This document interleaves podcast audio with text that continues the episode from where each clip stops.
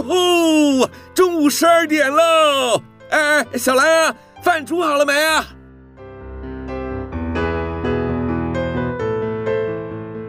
您现在收听的是云端新广播，FM 九十九点五 New Radio，最自由的新声音。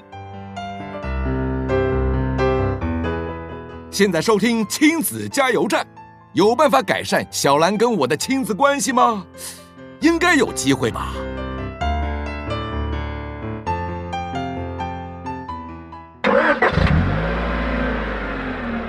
宝贝，出发喽！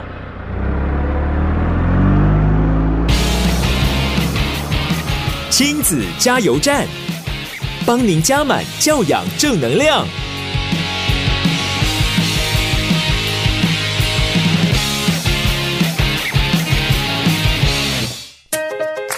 您现在收听的是每个礼拜天中午十二点到一点为您播出的亲子加油站节目，我是主持人琪琪妈。今天呢是十月三十一号，是万圣节。不知道家中呢，呃，如果有孩子还在念这个幼稚园啦，或者是国小阶段的孩子，通常呢，家长呢可能会为这个节日而伤脑筋，因为呢，不管是幼稚园啦，或者是安亲班，特别是这个美语补习班哦，通常都会邀请孩子呢。来一起进行这个万圣节的变装活动。呃，琪琪妈在两个孩子呢都还在幼稚园阶段的时候后呢，其实每每提到万圣节，真的都让我非常的伤脑筋。呃，总想说，哎，到底要为孩子打扮些什么？那其实呢，每次哦到了幼稚园去的时候，你就会发现，哇，每个孩子打扮呢，真的都非常的跟得上流行。哎，呃，比如说，呃，前几年呢、可能这种呃大黄大黄蜂呢很盛行的时候呢，哦，就每个孩子身上呢都是那个变形金刚，然后接着呢，哎，鬼面之刃盛行的时候，哇，每个小孩身上呢，哦，或多或少呢都会变身成那个祢豆子啦，或者是这个炭次郎，反正呢，你就会发现，哎，每个小孩子呢都非常的跟得上呢当时流行的节奏。哦，还记得呢，当时呢，呃，这个冰雪奇缘呢。呃，流行的时候呢，几乎每一个女孩哦，都是不是 Elsa 就是她的妹妹安娜，你就会觉得说，天哪，这这样的变装活动好像变成是另类的制服形式。当然呢，随着孩子越来越大，脱离了这个国小啊，呃，甚至这个国中阶段呢，我们突然就会觉得啊，松了一口气，不用再为孩子呢做这样子的打扮。但是呢，有时候呢，翻照片起来的时候，你就会发现，哎，其实这都是那个孩子呢童年的记忆。好啦，提到万圣节，虽然哦它是这个西方的鬼节，不过你说真的，呃，跟东方的这个七月的这个普渡比起来哦，其实西方的鬼节多了一些就是化妆舞会的味道，然后甚至不会让人家觉得那么可怕。我想呢，其中可能就是有一个活动哦，叫做不给糖就捣蛋。那孩子呢，有光明正大的那个机会哦，也有借口可以拿着他们的呃小桶子，然后挨家挨户的去要糖果。虽然这是一个国外的形式，但是我觉得小孩子应该都还蛮享受其中的。哎，提到了这个万圣节哦，不知道听众朋友你知道吗？万圣节到底要吃些什么东西呢？呃，其实哦，在万圣节的特色的这个食品里面呢，有一种东西呢，叫做这个焦糖苹果，不知道听众朋友知不知道？所谓的焦糖苹果呢，就是呢，把这个苹果插上竹签，然后呢，把这个苹果放到太妃糖浆中去滚动。那有的时候呢，有人会在这苹果上面呢，再粘下一些果仁。那从前呢，在以前呢，这个家家户户呢，都会准备这个太妃糖苹果呢，送给小孩。不过呢，很像在呃之前呢，传闻有人把这个大头针呢跟刀片呐、放到到苹果中之后，让孩子受伤之后呢，这个送太妃糖苹果的习惯就逐渐消失了。虽然这个大部分的个案都是恶作剧啦，不过呢，很多家长呢。呃，还是会误以为说在苹果中放刀片是很普遍的。不过这是美国的状况。那你要说到台湾有没有吃到这个太妃糖苹果呢？诶，其实之前呢有一个专门卖糖果的那个小铺哦，他就有卖过太妃糖苹果。然后那时候琪琪妈就去吃，哦，那时候觉得很新奇嘛，就苹果这么大颗，然后呢裹上太妃糖，其实你就会觉得说，哎，那是不是这个国外的糖葫芦？就一吃就发现，天哪，真的好甜哦！我还是觉得说，呃，像我们现在的那个什么草莓糖葫芦啦，或番茄糖葫芦，感觉好像比较平易近人一些。不过不管怎么样哦，它都是那个呃万圣节的应景的食物。那当然呢，除了这个呃太妃糖苹果以外呢，其实还有一种东西叫做粒米糖，还有一种叫做热苹果酒，还有这个烘南瓜子。那其实每次讲到这个万圣节，那都会想到这个南瓜灯，或者是这个南瓜的那个骷髅。反正不管怎么样，那些都是万圣节哦，它的那种特色。我相信哦，很多孩子会在这样子的过程当中呢，培养了生活的仪式感。那我觉得这也是一个不错的一种行为哦。哎，那不知道今年的万圣节，呃，听众朋友，您今年会去参加什么样子的万圣节活动吗？或者是说，哎，你有跟孩子到餐厅里面去应景的享受一下万圣节大餐吗？不管怎么样哦，这都是一种生活的乐趣。好啦，那今天的节目呢，当然不不是要讨论万圣节，我觉得那只是一种呃节庆，我们刚好聊聊。那嗯。这个礼拜呢，其实想要跟大家聊一些比较沉重，但是我又觉得说应该要跟各位听众朋友聊的事情。我要聊的是什么呢？呃，其实哦，在十月的时候呢，高雄发生了呃一起非常重大的灾害，也就是所谓城中城的火警，呃，其实造成了四十六个人伤亡。那这样子的案件呢，突除了凸显到了这个高楼逃生的问题之外，其实它也让我们发现到，哎，社会上其实还有是有一群弱势的族群哦，需要我们关怀。然后他们住在一群我们没有办法想象的地方。那也就是因为这样呢，所以今天的亲子加油站呢，我们将会邀请到消防的设备师来到我们的节目，跟大家来聊一聊，如果您家是住这个高楼的话，那有什么样子的逃生知识是我们应该具备的？还有呢，在消防建筑里面。呢，消防设备师会告诉我们有哪些地方是我们应该遵守的。那不过在正式在聊这些话题之前呢，我们先休息一下，我们等一下再回来。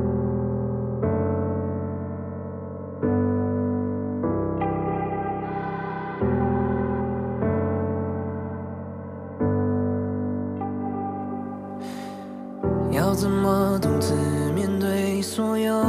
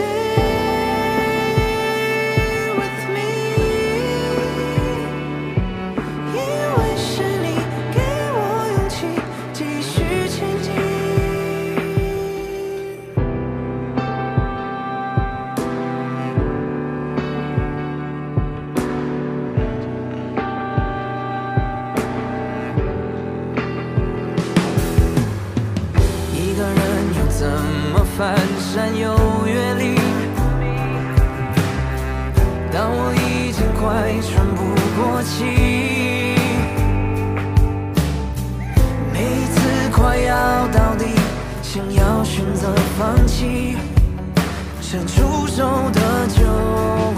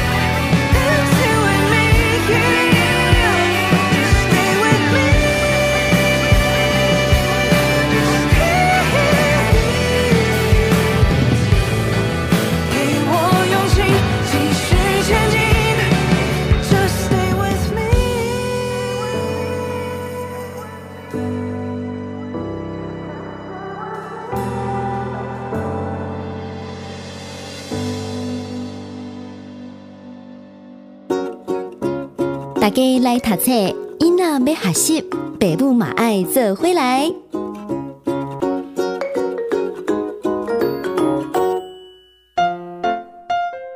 继续回到我们的节目哦，您现在收听的是每个礼拜天中午十二点到一点为您播出的亲子加油站节目。呃，今天我们的节目呢，邀请到了设备师来到我们的节目现场哦，来跟听众朋友呢一起来谈一谈关于这个高楼火警的时候呢，这个住宅设置的安全。那我们欢迎郭设备师来到我们的节目现场。郭设备师午安，主持人好，各位听众大家好。对，呃，我们知道这个城中城大火之后呢，烧出了很多高楼，呃，这种救灾的，呃，大家民众对于这个方面的一种呃担心跟隐忧哦。那很多的高楼的这个管理委员会呢，甚至呢是在自己的大楼呢贴出了一些公告，希望呢那个自己的住户哦可以把这些呃阻塞在这个逃生出口的这些杂物呢可以清除，呃，也可以显见的大家对于这样子的呃防灾意识呃有了。那个明显的注意哦。那关于这部分呢，我们想要请教一下这个郭设备师哦。其实，在高楼火警上面呢，其实，在住宅的配置上，它有哪一些基本的要求呢？哎，各位。听众朋友啊，如果有住大楼的话，哈，一定要特别小心，就是逃生通道的一个畅通，然后那就是说火灾的时候，哦，我们第一时间闻到哦这个烟味啦，或者是说听到警铃的时候，哦，一定要选择逃生的方法。那至于逃生方法的选择上，哈，第一个当然是最安全的方法。各位觉得什么是最安全的逃生方法呢？嗯，好，就是透过安全梯跟安全门，哈，用走路的好方式，好，那可以。好，赶快的来来到这个地面层，也就是避难层哈，来获得安全哈。这是最简单、最安全，而且是好这个最没有危险的，也最正确的第一时间的操作的方法。哎，那我有个疑问哦，呃，你刚刚讲说，就是说火灾发生的时候呢，呃，住户呢要用最安全的方法，不管是用这个逃生的梯啦，或者是这个缓降设备来到这个逃生的地方。哎，可是重点是这个样子的演练呢，照一般来讲要多久要做一次呢？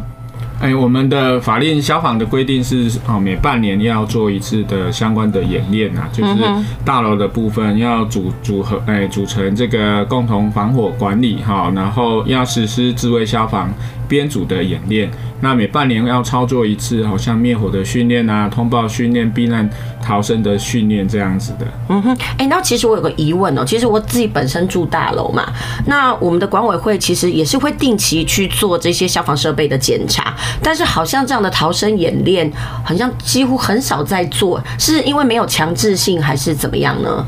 哎，他的演练的方式不是说所有的住户一起演练哦，他是采编组的演练，就是说，哦，这些大楼里面应该好有设置管委会完之后，各栋哦各个楼层应该都有编组的这个成员，好，例如说他有灭火班啊、通报班啊、避难引导班、安全防护班、救护班这一些，是采哈里面的委员，或者是说选热心的住户，那平常可以配合在火灾的时候可以协助哦住户来做逃。逃生来做灭火，并不是所有的住户都要纳入编组。那我们所谓的半年一次的演练是采哈这个有编组的人员的演练，所以有些住户可能会没有参与，或是不清楚说实际的哦这个执行的状况。但是如果真的发生火灾的的时候，那这些编组有启动的话，哈，那住户就会哦了解到说，哎，有人在协助，那他们应该哦要怎么来来配合这样子。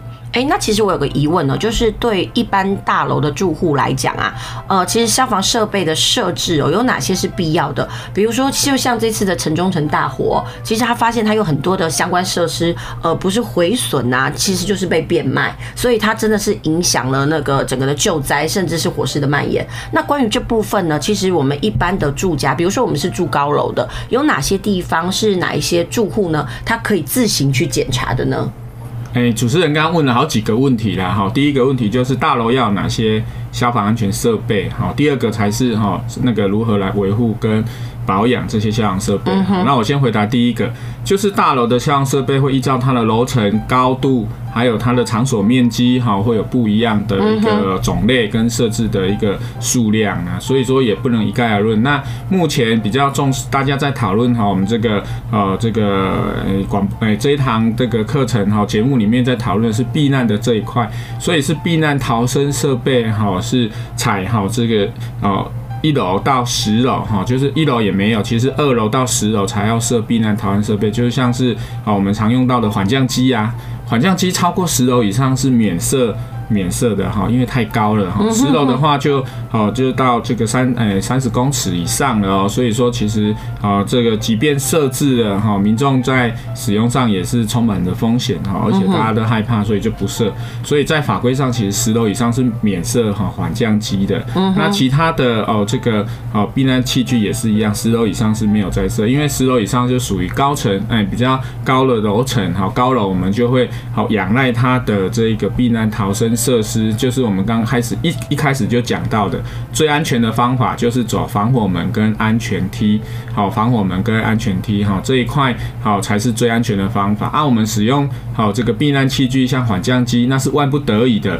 就是当你的啊防火门跟安全梯维护不当，火势浓烟进入之后，那我们的好这个避难逃生变成说在屋内待救。那在窗台有缓降机，当你啊。有经过训练，懂得操作，那可以使用的话，哈，你就来使用。但是它还是一定好具有一定的风险存在，也有常常听到好民众使用缓降机不慎受伤的这个案例，嘿，这样子。哎，那其实就照这样子来讲，就是说，呃，可能就是二楼到十楼会设置缓降梯嘛，是。但是那个设置通常使用率很低，是不是？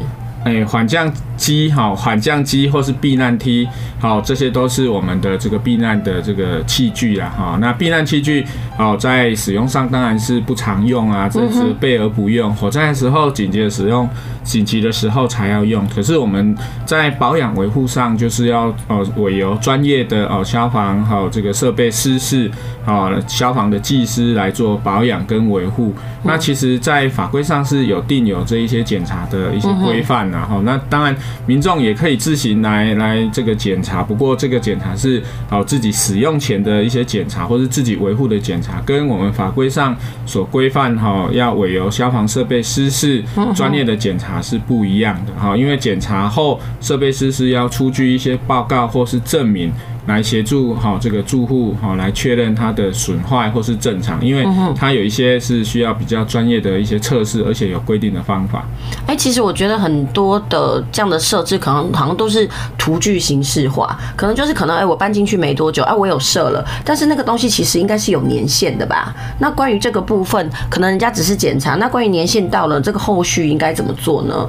哎，其实避难器具哈都是呃金属或是硬体的，其实不像食品一样有保存期限。在我们目前的法规上也没有定有说多久之后要全部替换或怎么样。好，那目前在我们的避难器具上面哦是强调它的功能，好，所以说我们定期会做外观检查、性能检查跟综合检查。这个就是在我们的检修申报里面委委委托设备哦师事在进行的检查。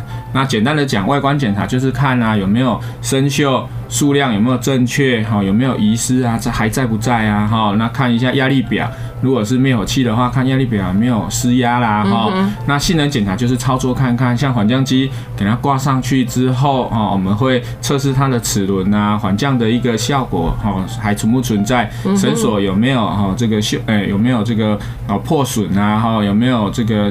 哦，金属有没有锈蚀啊？这些性能的检查，然后最后再综合检查，可能会实际的操作演练一次，那用抽测的方式来哈来使用，来确认哈这一个哦避难器具的哦这个正常与否。嗯，哎，那我有个问题哦，比如说呃，像我们刚刚说的缓降设备哦，其实不呃建议那个民众一定要去演练嘛。那我想，比如说像那样的设备啊，如果遇到那个长辈或老人家这个部分的话，呃，我们不建议他使用，但是他有有没有什么样子比较好的自保或自救的方式呢？哎，就是刚刚提到缓降机啦，或是避难梯啦，或是避难器具哈，其实有很多种哈。那这个会依照使用者形态，在我们的这个消防法规里面是可以选设的啦。例如说，哦，老人福利的机构哈，可能要要求哈，就是设置像滑台这样子的，哈，用坐的滑台，不用再用这个夹紧哈，这个呃套束环啊的这种缓降机，因为相对会比较安全，或是使用救助带用坐的的哦这一种方式滑下来哈，这个对哦使用者也有不一样哈的的的这个哦使用的安全性的考量。那那我们在这个。长者的部分哈，当然每一个哦，这个住家每一栋大楼每一个哦住在里面的人的的状况是不同的。如果哦你在操作前对这一项避难器具不熟悉，嗯哼，那当然就会更多的风险啊。你你根本不会使用，或是不了解它的哦这个要诀在哪边哈。例如说你缓降机的束环没有套紧，在腋下。结果你一一一，嗯，就是一跨越窗台往下的时候，结果双手一举，你人就可能掉下来。所以说避难器具是具有一定的风险。如果说大楼有在办理好相关的这个演练的时候，好，那民众一定要好拨出时间来参与，毕竟这是我们这个好居家生活的一个安全性的一些问题。好，那认识一下自己好身旁的像设备，那也了解说火灾哈随时都在我们身边。那一一有紧急状况可以使用避。避难器具或是一些安全逃生的概念跟方法，势必可以在火灾的时候减少人命的伤亡。嗯哼，我觉得刚刚郭设备师讲到一个很重要的事情哦，就是说在演练的时候呢，呃，千万不要拿出那个什么自己可能很忙啦当做借口。如果可以，一定务必一定要去演练一番，对不对？毕竟你要熟悉那样的操作方式嘛，不能只是说把它当做是一种那个呃，就像是那个救生圈一样，但是你却不会使用，那其实这设置也没有用处吧？是的，好，因为我们这些避难器具就是设给我们住户用的。那如果住户不知道怎么用，那真正遇到好火灾的时候，一定会哈仓皇啊，或者是说哦这个受伤等等这个情况哈意外发生。嗯哼，好，那等一下我们先休息一下，我们先听首歌。那等一下呢，我们再请这个呃郭设备师来跟我们聊一聊，就是说住户呢他到底该怎么样来检查自己住家的这一些防灾设备到底合不合格？那我们先听首歌，等一下。再回来。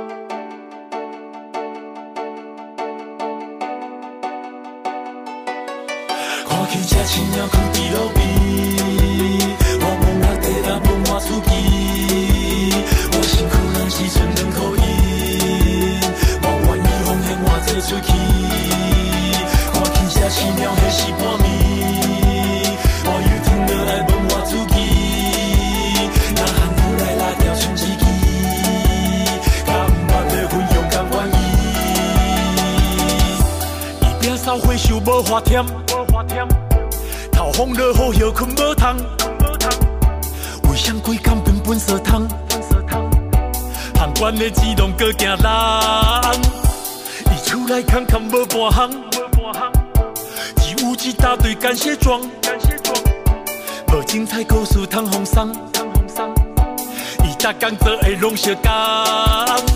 卡输若有囡仔，行李拢袂响，桌上毋是因囝，袂当无教。卡输若有阿嬷，三顿无饭通食，桌上毋是因妈，一心会惊。我今只亲去伫边？我无目地，也无满厝边。身两可以，我愿意奉献我这喙气。看天下熄灭，迄是半暝。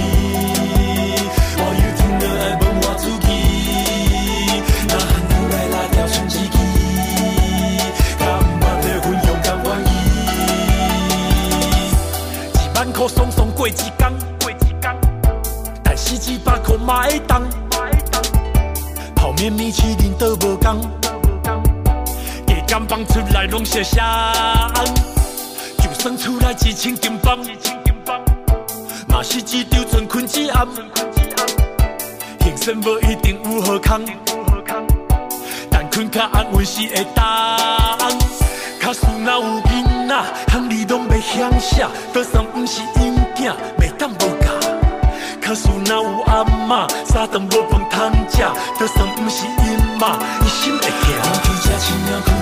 有味，我望阿也不换输气，我，我愿意，看汽车熄了还是半暝。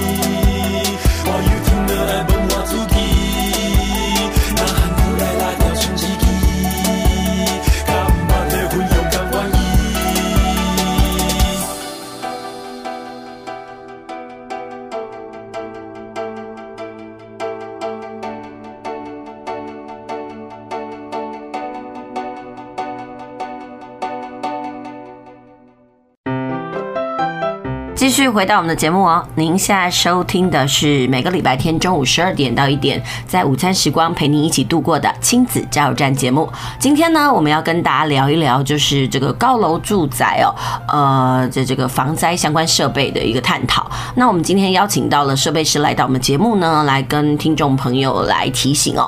那那个我们今天邀请到的是郭设备师，那设备师可以跟我们大家讲一下，就是说，呃，在呃一。般的这个高楼住宅里面啊，比如说住户呢，可以自己来检查哪一些东西有没有缺损啊，或者是哪一些东西是必要的，来保障自己呃，比如说遇到灾害时的安危呢？嗯，在我们大楼的消防设备哈，大概分三大类了哈，就是灭火设备。警报设备跟避难逃生设备，灭火设备你看得到的就是灭火器啦，或者是说我们哈比较十一楼以上会有这个自动洒水设备，好，那它是否正常哈？有些从外观先看，哇好，它的。好，有没有锈蚀啊？哈，那有没有压力？好像像灭火器压力表有没有正常？它上面会有一个下次检查日期，哈，有没有预期？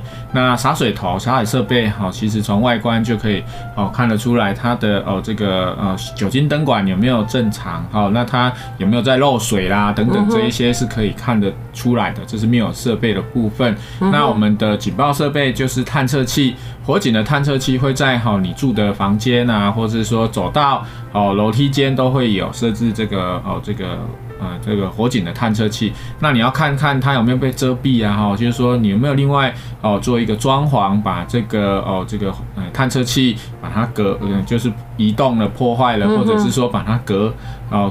遮蔽的哈，那那在走廊的部分有没有哈？因为施工哈，然后没有人在注意公共空间的探测器，然后可能搬动东西把它敲到了啊，它凹啊有破损的情况等等。那最主要是在我们的警卫室会有一个收信总机，然后警啊我们各个住户如果在收信啊，或者是说有经过哦警卫室的时候去留意看一下收信总机有没有哦在闪烁灯号，正常的话应该是绿色的灯常亮，那就。是电源灯，那其他的灯号应该都要正常，就是哦都没有红灯，也没有在跳动啊。如果你有发现有这种。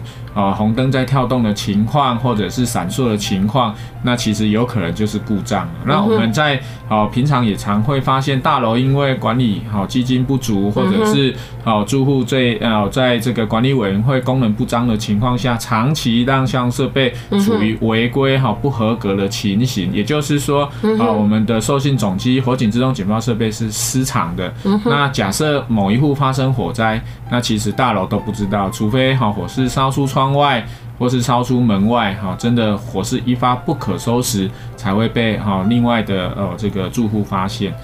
哎、那关于这部分呢，我有个疑问哦。如果说啊，呃，这个受尽受信总机故障的话，那等到住户再发现这个呃火势蔓延出来，其实这个中间大概会有多少的时间落差？哎、欸，这个要看火势的原因是什么。如果是纵火的话，就很快就。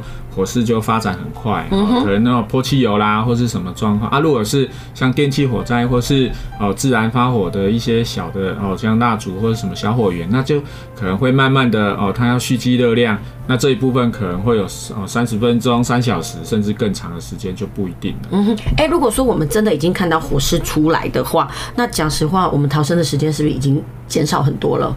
哦，当然，如果说你是在火势扩大哦，变成烧出一栋哦一个房间，它要往另外一个区划再蔓延的话，就速度会更会非常的快。嗯哼，那所以如果那个听众朋友呢遇到这样真的不幸遇到这样的状况的时候，他们的第一个逃生步骤该做什么啊？哎，我们如果在大楼的时候，我就一开始在哦节目之前就跟大家讲，最安全的方法就是走哦这个防火门安全梯的一个方向。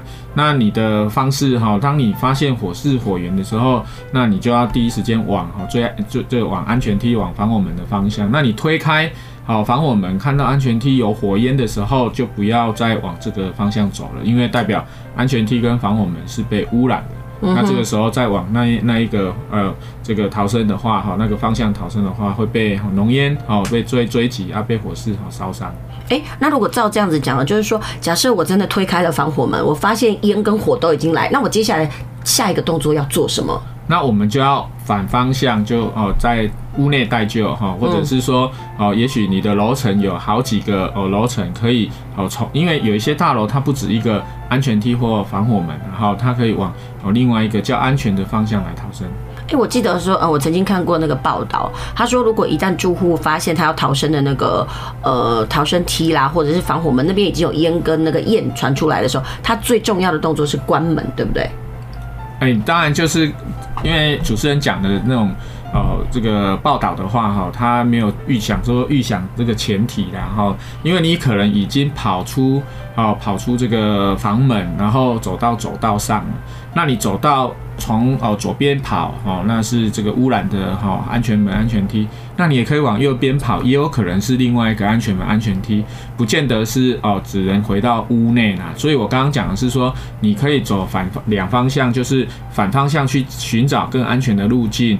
那有一些大楼是有两个安安全门、两个防火门哈安全梯的哦。那如果可以走安全梯，当然是最好哈。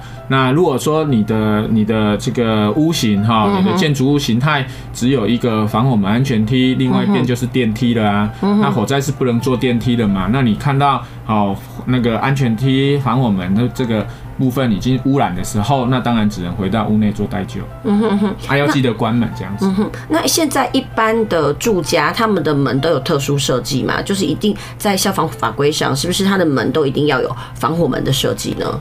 哎，在消防法规是没有规范的哈，这个规范在我们公务的相关建筑的法令里面呢。那在集合住宅的部分，我们要形成防火区划，所以安全门、安全梯是形成，哎，是防火门、安全梯是形成垂直的防火区划。好，就是说在楼梯间的时候有一个垂直的区划，那在各个楼层楼板就是一个区划，然后你的门也是区划的一部分，就是以住宅单位好做一个区划。那我们的防火门通常会有三十分，哎，三十分钟、一小时甚至两小时以上的防火时效。嗯哼，哎，这一部分是可以哈抵抗火灾哈还有烟柳的。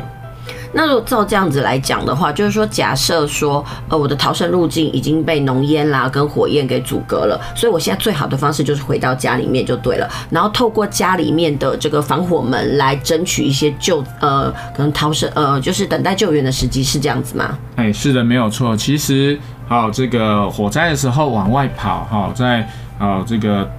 风险上是比较高，因为其实还有很多你不可知的风险，例如说，其实你很可能很少在走防火门跟安全梯啊，你平常可能都坐电梯，那其实你也不知道说哦，顶楼的哦这个防火门是不是上锁啦？防火门内哦，在火灾的时候是哦是黢黑的，是黑暗的啊，有没有杂物？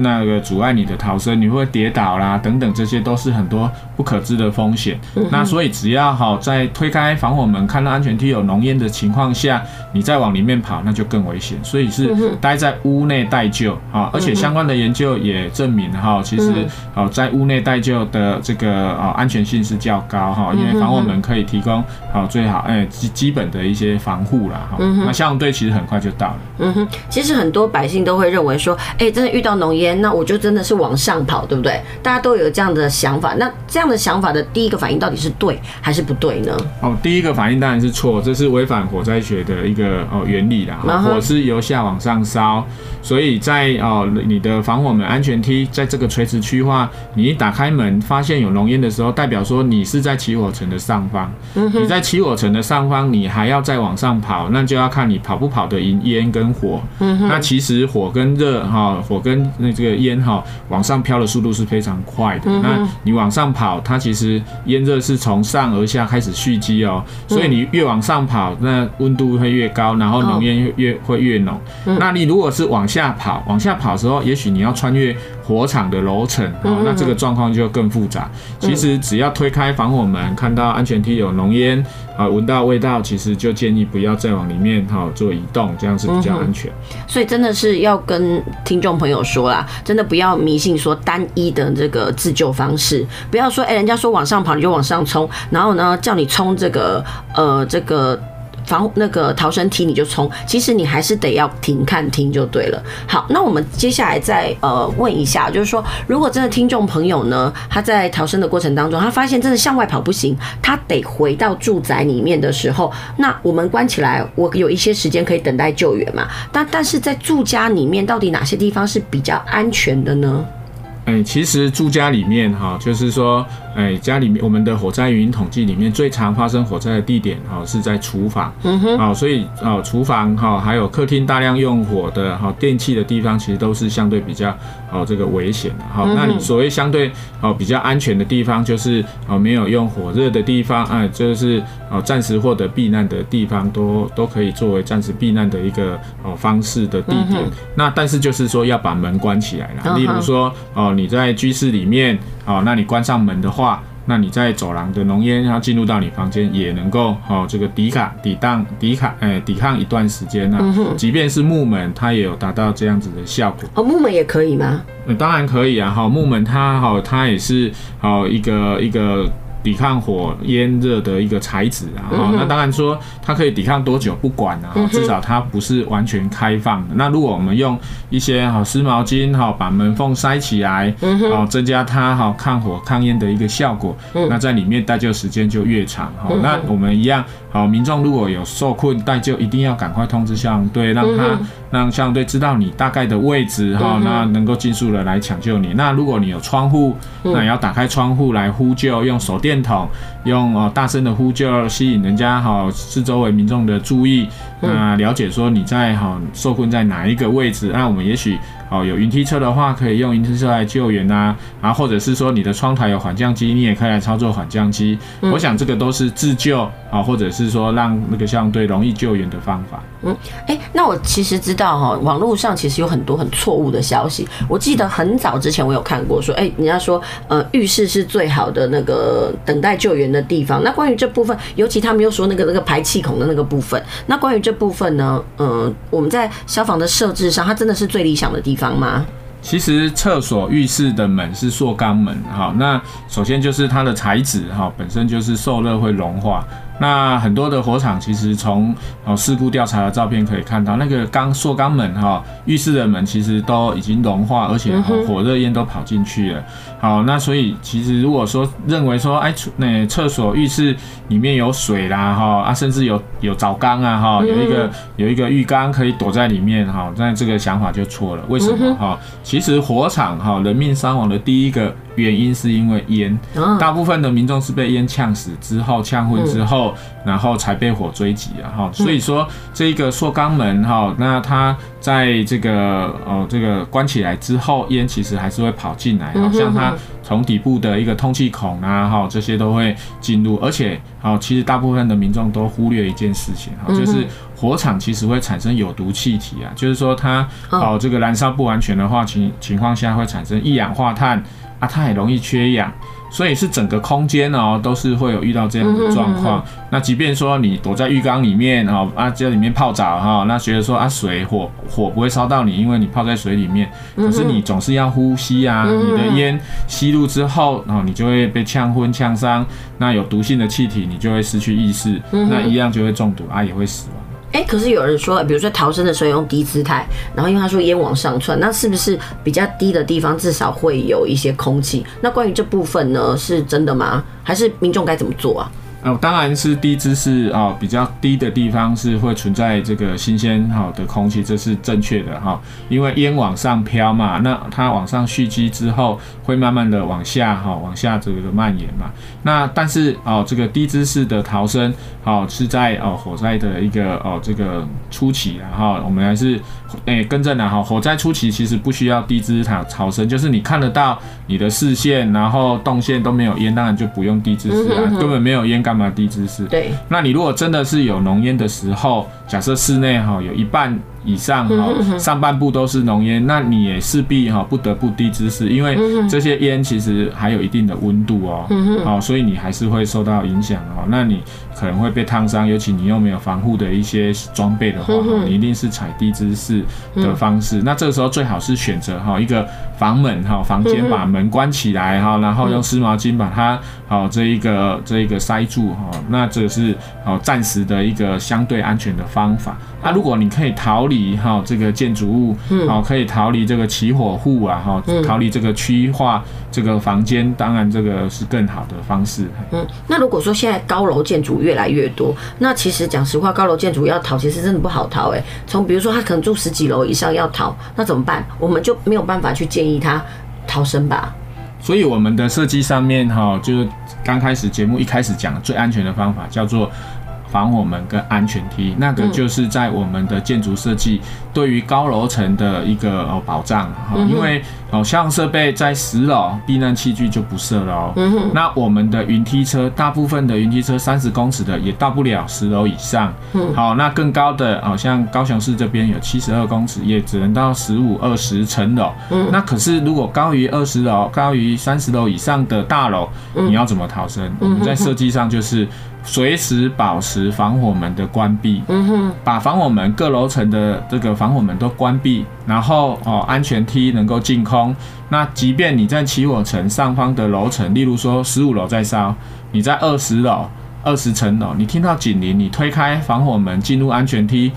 只要十五楼起火层的防火门是关起来的，它的浓烟没有跑到安全梯里面，那其实你可以经由上往下，经过好十五楼这个起火层，再走到好这个一楼，其实是安全的，垂直避难是这次可以实施的。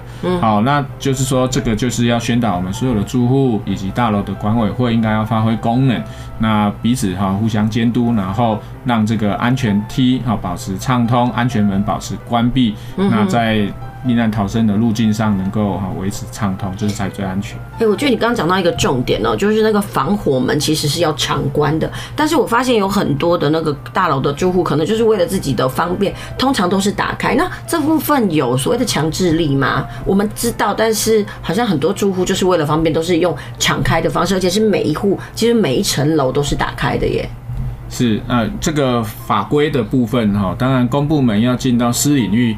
有一定的困难然后尤其说哦，像我们大楼住户有些是私人空间，那如果警像警方没有搜索票，也不能到你家里做检查，相对也不可能贸然的跑到你们屋内做检查消防设备。那所以说哈，大楼要有管委会，就是互相哦来这个哦这个哎，就是互相一个一个要求啦哈，一个要求。那假设说有某些住户不配合，或是影响到好整个公共的安全，其实。有一些二零条款啊，或者是说一些公益大厦管理条例的相关的规范哦，可以来要求。那如果真的都不行哈，那也可以再向哦公部门来哦这个呃进行好这个举证举发好来检举哈。我想这一部分才是最后了哈，不是一开始就没有经过沟通，没有经过好这个管委会的这个要求哈，彼此伤了和气，然后没有整体的规划，那这样又更不好。对，这刚刚听完这个设备师啊，那你的那个分享之后，我们可以知道一件事情哦，就是这防火门非常的重要，而且要保持常关。我觉得这是在我们今天的节目当中，真的要提醒听众朋友的哦。如果你真的是住高楼的话，不要忘记，你一定要让你们的逃生的呃这个路径是畅通的。所以我想哦，最近很多的那个大楼的管委会哦，都开始因为那个城中城大火的事件哦，提高了警觉，然后都开始做相关的规划。但是我还是觉得说，相关的概念呢，应该是每一个住户。都要了解，所以记得，呃，防火门要常关，因为那是你的保命啊。对，好，那另外我想要问一下，就是真的是高楼的话，那真的是比如说大火起的话，呃，就是大家的那个自动的那个洒水系统一定要发挥作用嘛？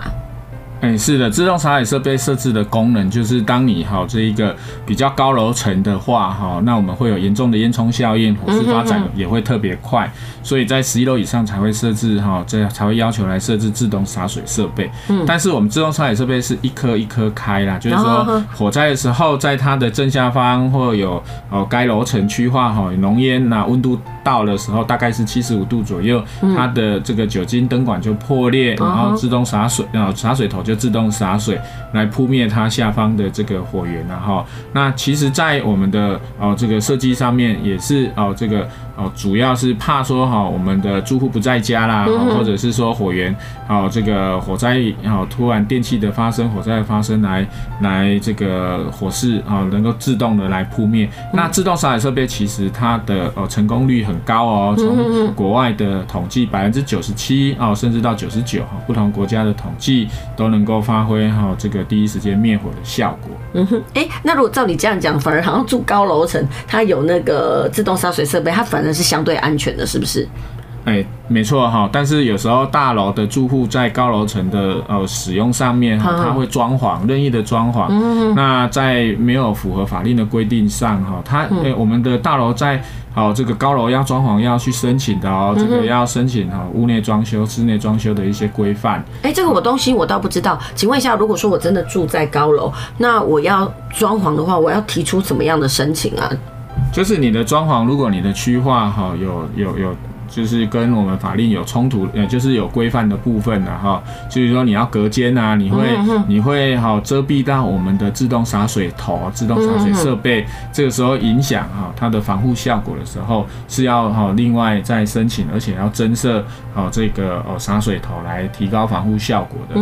那这个部分就是要看你的哦这个装潢的形态啊，哦那隔间的状况是不是哦跟当时哈建筑物申请当时是。符合或者是说有改变，哦，那这个是法令比较规规定哦比较严谨的部分。那但是其实这一个范围哈，这个呃规规范跟要求有有明文规定，但是在执行面上，就是我刚刚提到私领域的部分哈，如如果没有人检举哈，其实是很难发现的哈，就好像夹层啊，一些建筑物夹层来来违规施工、违规使用。哦，那也很难去察觉。嗯，哎、欸，那我想问哦，如果站在设备师的立场哦，就是说，其实居家的安全呢，这这个部分呢，哎、欸，是不是防火门一定要设置？那如果说我是真的是，比如说十楼以下，家里可以自己做这个自动洒水系统吗？没办法啊，哈。自己设自动洒水系统是比较成本比较高，而且有困难，因为其实哦，洒水头你不是只看到它有一个一个洒水头，其实它后面衍生它有一个泵浦哦，像泵浦洒水的泵浦，然后会有发电机，还要有水箱哎，哈，紧急发电机还要有有这个水箱，其实。不太可能是住户自己自设啦，好、嗯。那在防火门上当然是比较哦简简简单啦，哈。如果我们自己的这个门哈可以设防火门，例如你可能住公寓。哦，你不是住大楼的，那你公寓在要求上哦就没有说一定要防火门这一块。那你为了提升安全性，自己去设了一个防火门，当然是 OK。好啊，如果你是大楼，其实基本上所有的大楼的门哈，应该都是防火门这样子。嗯哼，哎，那我想要知道，对一般的住户来讲，他可能会觉得说，哎，我的洒水系统可能从来都没有运作。那你刚刚又讲到，还有泵浦，然后还有一堆水箱这些东西，有没有可能因为从来都没有用过，年久失修，我反而不知道呢？也是有可能的，而且可能性很大哦。好、oh. 哦，所以说我们要定期委托设备师是来做这个呃专业的检查嘛。哈、mm -hmm. 哦，所以他当然不是把每一个洒水头都敲破，那个只有在好会勘，就是建筑物使用之前的消防检查哈、哦，mm -hmm. 要取得使用执照之前才会做这个动作。他是实际会去测试。但是后续的保养维护，它就会从大楼的管道间呐，从这一个哦系统哦设计上的末端查验法哈，定期来做哦这个测试跟检验然后那所以希望说各位住户能够啊督促管委会，然后保持哈这一个相关设备的正常啊，定期管委会有开会，应该都会好这个讨论这些公公共事务的这一块。那如果住户可以多一点关心，那你就知道你的哦管委费哦管委哦。你的诶管理费缴去哪里？然后有没有用在正确的用途上？那对这个这个住家的消防安全能够有所提升。真的啦，不能懒惰，然后也不能够就是图轻松，就是自己的安全要自己顾啦。所以该有的那个公共的设置跟讨论呢，其实我们自己要对自己的生活呢多付出一点关心。对，好，那我们今天呢，谢谢这个设备师来到我们的节目哦，呃，为我们进行的分享。那我们先休息一下，我们先听首歌，等一下再回来。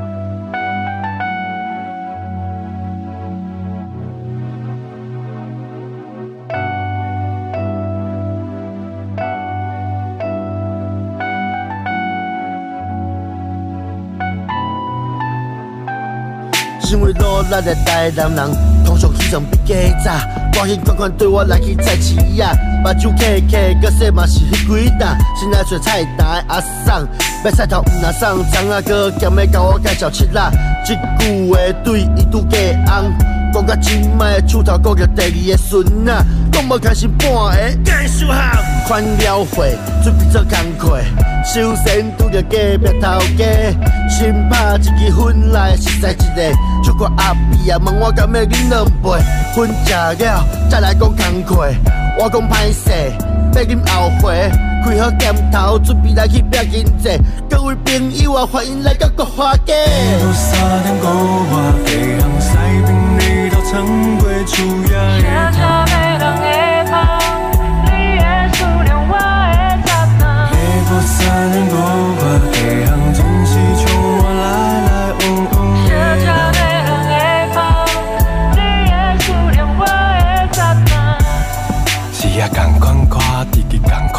时间同款嘛，不过阿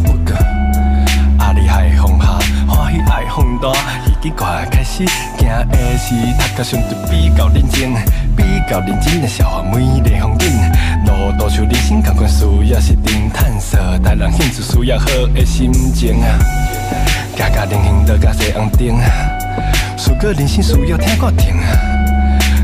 头顶的光，经过无平凡的人，一个找故事的我，行到路的合的点，披着沙地路的芳，行到未路愈行愈近，是迷迷路的梦，走到了一个街尾，我的故事拢伫咧古花街啊。喂？我系依家。我哋布拉格啊。明仔，明仔，明仔，我哋。好，等下讲。好，拜拜。偶尔早餐还是煮点稀饭，炒饭加点汤比较喜欢。人在异地，回家是种期盼。空气代替，偷了我的习惯。几千公里外，天空不同，景色不同，却有相同。模式转地板，That's true。中反应笑话，对着朋友糊弄，也一样触动。他笑声像是气喘。深夜路口是红灯，汽车却右转。杰克朋友皱着眉，一脸不耐烦。我笑着说到我的故乡，人们多友善。有荷兰古堡，晴天会撑伞，左弯不带转。I'm on my way home，手机飞行模式，那些音乐推送。二十小时之后约哪见面？你回动。刚到国华街口，熟悉的手在挥动。不叫我买家，他们都叫我 way home。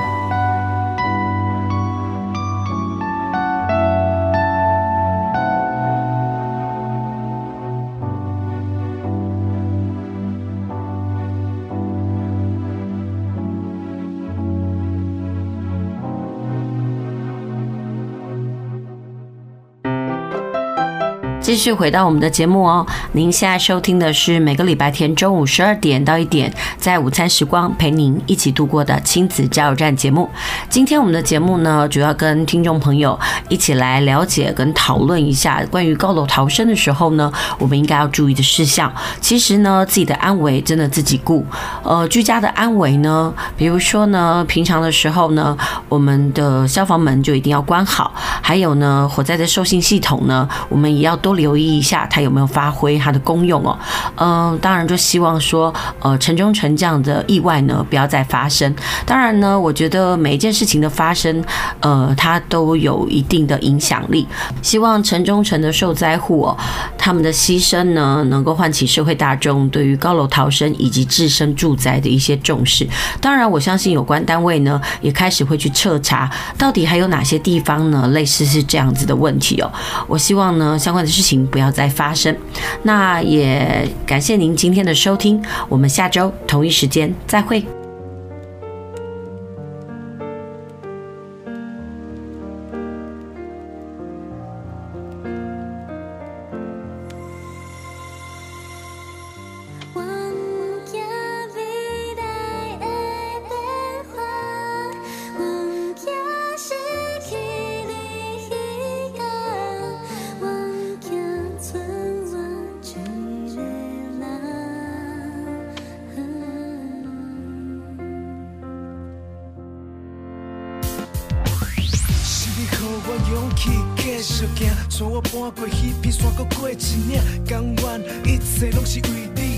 无条件轻松的感觉。未来咱会面对偌济变化，一直行，相心心会笑我，不惊继续追跌。